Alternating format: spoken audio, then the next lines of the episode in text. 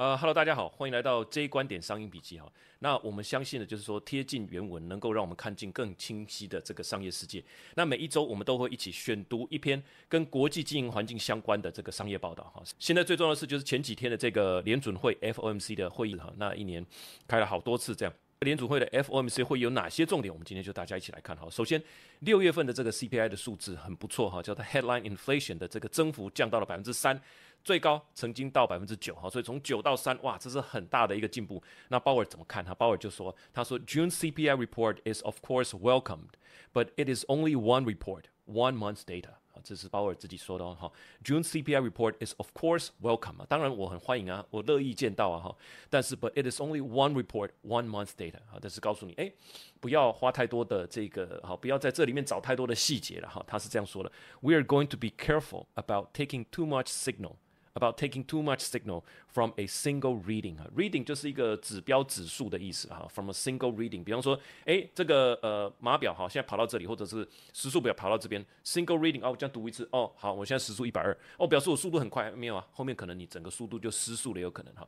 From a single reading 就是去看一次这个指标的意思。We are going to be careful about taking too much signal，signal 就是一个讯号。 好，We are going to be careful。我们从这个一次的这个报告里面哈，我们去判读这些资料，我们要很小心哈。Taking too much signal，不要做过多的解读。Signal 就是讯号的意思哈。那他接着就说到，到九月份的会议之间呢，还会有八周，八周呢还会有四次相关的经济报告。那呃，比较可以看到全貌。其实上一次他也是这样讲哈，比较可以看到全貌。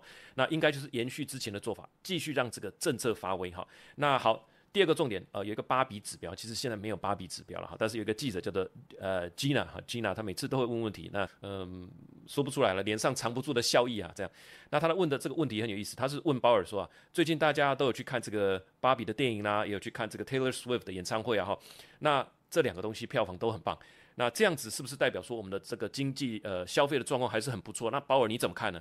是不是说这样消费就代表说我们第一个已经摆脱经济衰退的阴霾了？第二个？这样的消费会不会说又过热呢？会不会带来另外一个景气过热的疑虑，变成说物价高涨的引流？那鲍尔你怎么看？就是说他们都会问这样的问题。现在这件事情发生了，不是在讲数字的高低，而是你怎么判断我们现在到底是站在哪里？哈，现在是属于过热呢，还是说不热呢？那现在好了，大家消费了，你是希望看到呢，还是不希望看到？哈，他是这样说的：We will be watching, we will be watching that carefully，指的是消费的这个很热络的这个状况。We will be watching that carefully and see how it evolve, how it evolve over time。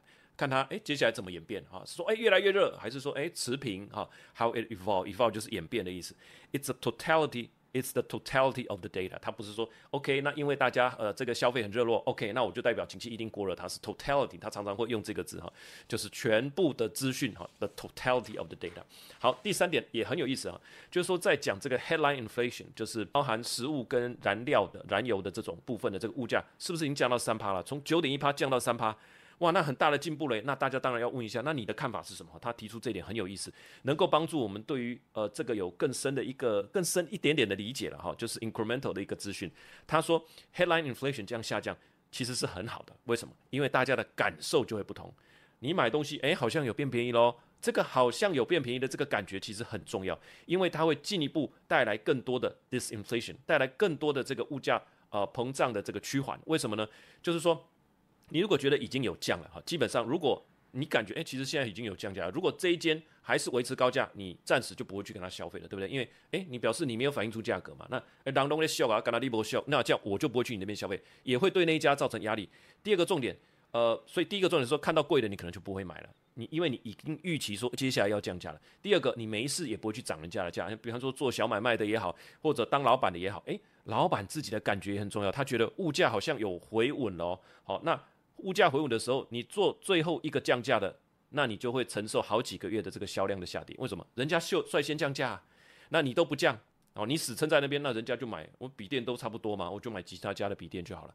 好，所以这个心理的一个预期也有造成哦未来物价上涨或下跌的这种啊预言式的这种作用。好，他是这样说的：Headline inflation moving down that much almost create the broad sense that inflation is coming down。Which we hope will help inflation continue to move down。他是说，从九趴到三趴，这个很大的幅度哦，会让大家觉得说，诶，好像物价已经降下来了。这个东西，which we help，which we hope will help inflation。能够帮助这个通膨呢 continue to move down，这是这个预期心理的发挥效果哈。所以呃，他又接着讲了一段话哈，就让我们对这个 headline inflation 跟 core inflation 彼此之间的关系又多了一层感觉。他说他必须看到。呃，这个 headline inflation 是 durably down，durably 就是持久的啊，它必须看到它持续的下探或者维持在低档，durably down。那怎么知道呢？关键就在于另外一条线，叫做 core inflation 哈。core inflation 等于是一个更核心的、更基准的线。那可以说 headline inflation 这个是好像啊可以比较多的波动，但是它所回归到的那条线就是 core inflation，这就是这两条线的关系。他是这样说的：core inflation is actually A better signal of where headline inflation is going，它不是两条相关的线而已哦，它本身意思是说 core inflation 这个它能够有一个指标性的作用。如果这个呃 core inflation 它没有降下来，那很有可能 headline inflation 降没多久又跑回去了。那个是好像更核心、更回归的一条线哈。所以他说 core inflation is actually a better signal of where headline inflation is going，差不多是在呃将近五趴哈，大概四点八趴左右。OK。现在还没有完全降下来哈，就是在这边有稍微撑一下，最近也有稍微下来一点，但是它下来的幅度你可以感觉到没有那么高，对不对？所以很有可能，哎，headline inflation 可能又再拉回去，因为它就是以那条线为依归嘛哈。所以这些就是说人类的集体行为哈，很多是看资料你才知道。好，那接下来下一个重点，有人问到说，那失业率现在是不是要拉高一些？哈，才代表说我们真的已经做到位了嘛？已经经济都已经好像比较 cool down 这样，算是真正达到打击物价、降低需求的一个满足点。那一般来讲。的确，在拉高利率的过程里面，失业率是有可能啊增加的，这是有学术的一些呃这些论文哈在在佐证。那但是每一个时代也都会有不同了哈，不见得说过去是怎么样，现在就一定是怎么样。那他呃就代表说他是有这样说，他说其实他并不以拉升失业率啊，他并不以拉升失业率来作为一个政策的满足点或作为一个目标。事实上，这两者是有可能并行，就是说。他打击通膨，但是失业率并没有拉高太多。哈，另外一个有有意思的地方就是说，记者追问他，他们常常会说所谓的 live meeting，L I V E，好像我们去这个听 live 演唱会，听 live 演唱会为什么会好听？诶，这个也很有意思，可能出错，也有可能不出错哈，所以他他感觉起来就更真实。那什么叫 live meeting 呢？在联储会 live meeting 就是说他们没有太多的预设立场，比方说九月九月份他们到底要升息不升息，还是要升息几码？这个东西是没有先预设立场的，就看。刚刚所说的这四份资料，再来好 inform 他们的这个 decision。所以他记者是问他说：“那既然你说这个在六月份的时候，你说九月份是这个 live meeting 哈，但是看起来你们就升息了，也跟这个呃华尔街的预期都差不多，那怎么还叫做 live meeting 呢？哈，他的回答很有意思，也透露出他的一个逻辑。他的意思是说。越接近目标，因为现在的利率已经到了一个呃比较高档的呃地方了哈，所以越接近越接近到这个目标值呢，它的这个决策的 cycle 就是越长哈，这就是它的核心的概念。越接近目的地，诶，你要找车位了吧？你应该要开慢一点，对吧？那游乐园在这边，我们也是第一次来过。那至少开到这里，哎，已经据说在附近了哦。好，假如你登山口，那你是不是要开慢一点来找这个登山口嘛？不是说哇一路冲，哇已经到了我继续冲，绝对是错的哈。那所以每一次的问答，很多跑线的记者他们也是这样讲，每一次的问答里面都会再多透露出一点啊，关于鲍尔跟团队他们决策的思维的逻辑。那就算他们跑了很多年，他们一样，每一次的记者会都在跟我们一样一起学这个新东西。好。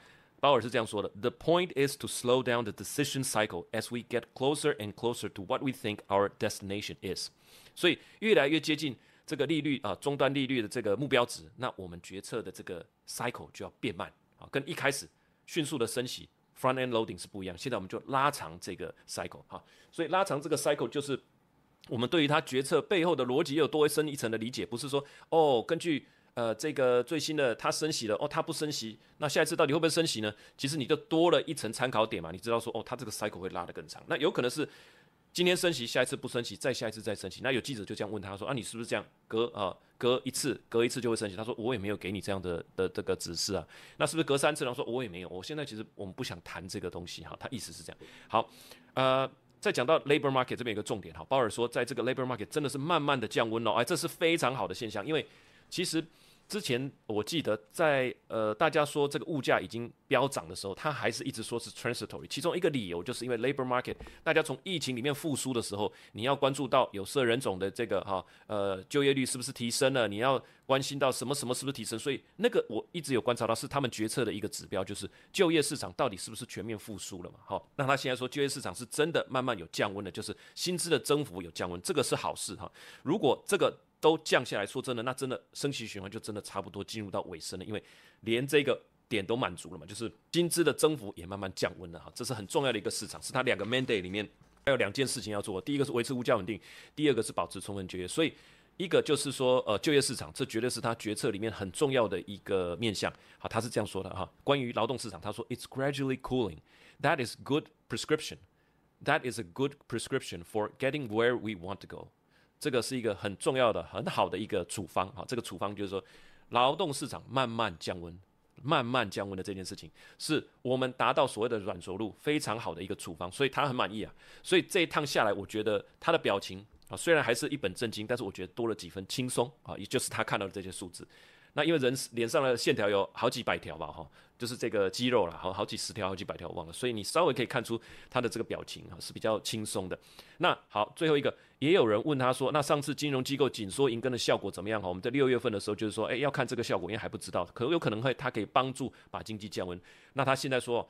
呃，这个整体来讲，企业真人呐，消费者消费啦，整体还是呃，整体的经济活动还是蛮硬朗的哈。等于说这一次的呃银行的这个风暴算是已经过去了哈。他明白这样讲哈，所以他们才觉得说这次的升息是 OK 的，不会说再把经济整个打趴哈。It seems like the economy is weather weathering this event well.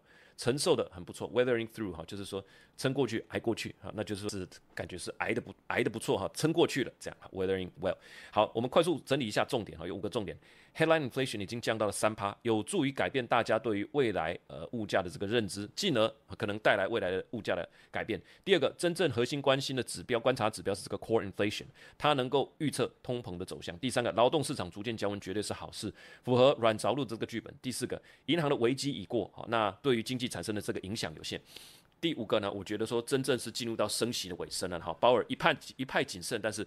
也显露出这个轻松的神情。好，那最后呃讲到这边，我有两个想法哈。第一个说，我觉得这就像扑灭一个大火，它有点像消防队去扑灭这个大火。我们知道有很多的这个呃大的仓库哈，比方说装塑胶的啦，或者是装卫生纸的啦哈。你要去扑灭这个火，你现在水喷完了，看不到火苗，不代表火已经扑灭了。假设这个火场的温度还是很高，那代表火可能怎么样？死灰复燃。所以火场的温度。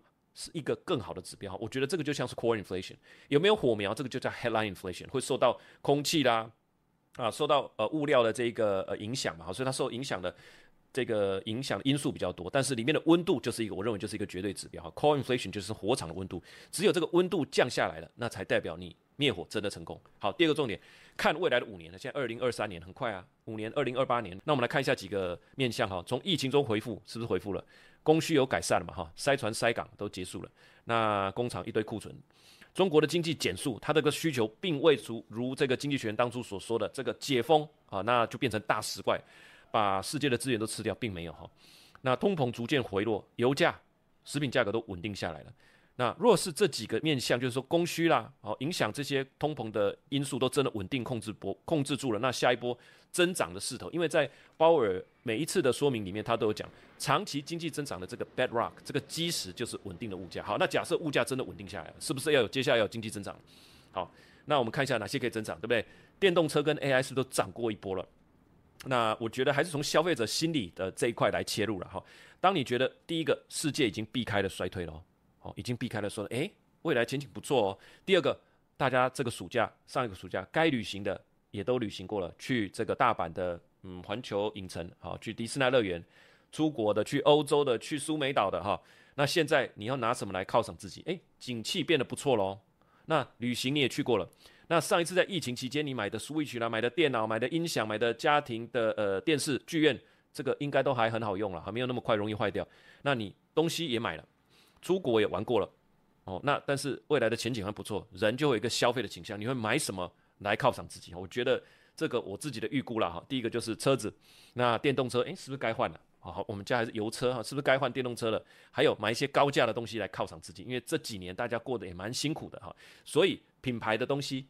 犒赏自己的东西，电动车的东西，我觉得是接下来有可能会增长的部分。当然，你说 AI 跟电动车这个本来就是呃大家都在注意的东西，也是 AI 也是刚起步而已了哈。那这就是我呃看完这一篇我的一点呃阅读心得跟想法。好，那我们来贴近这个原文，能够让我们看见更清晰的商业世界。喜欢这个节目，那我们就下一期再见，拜拜。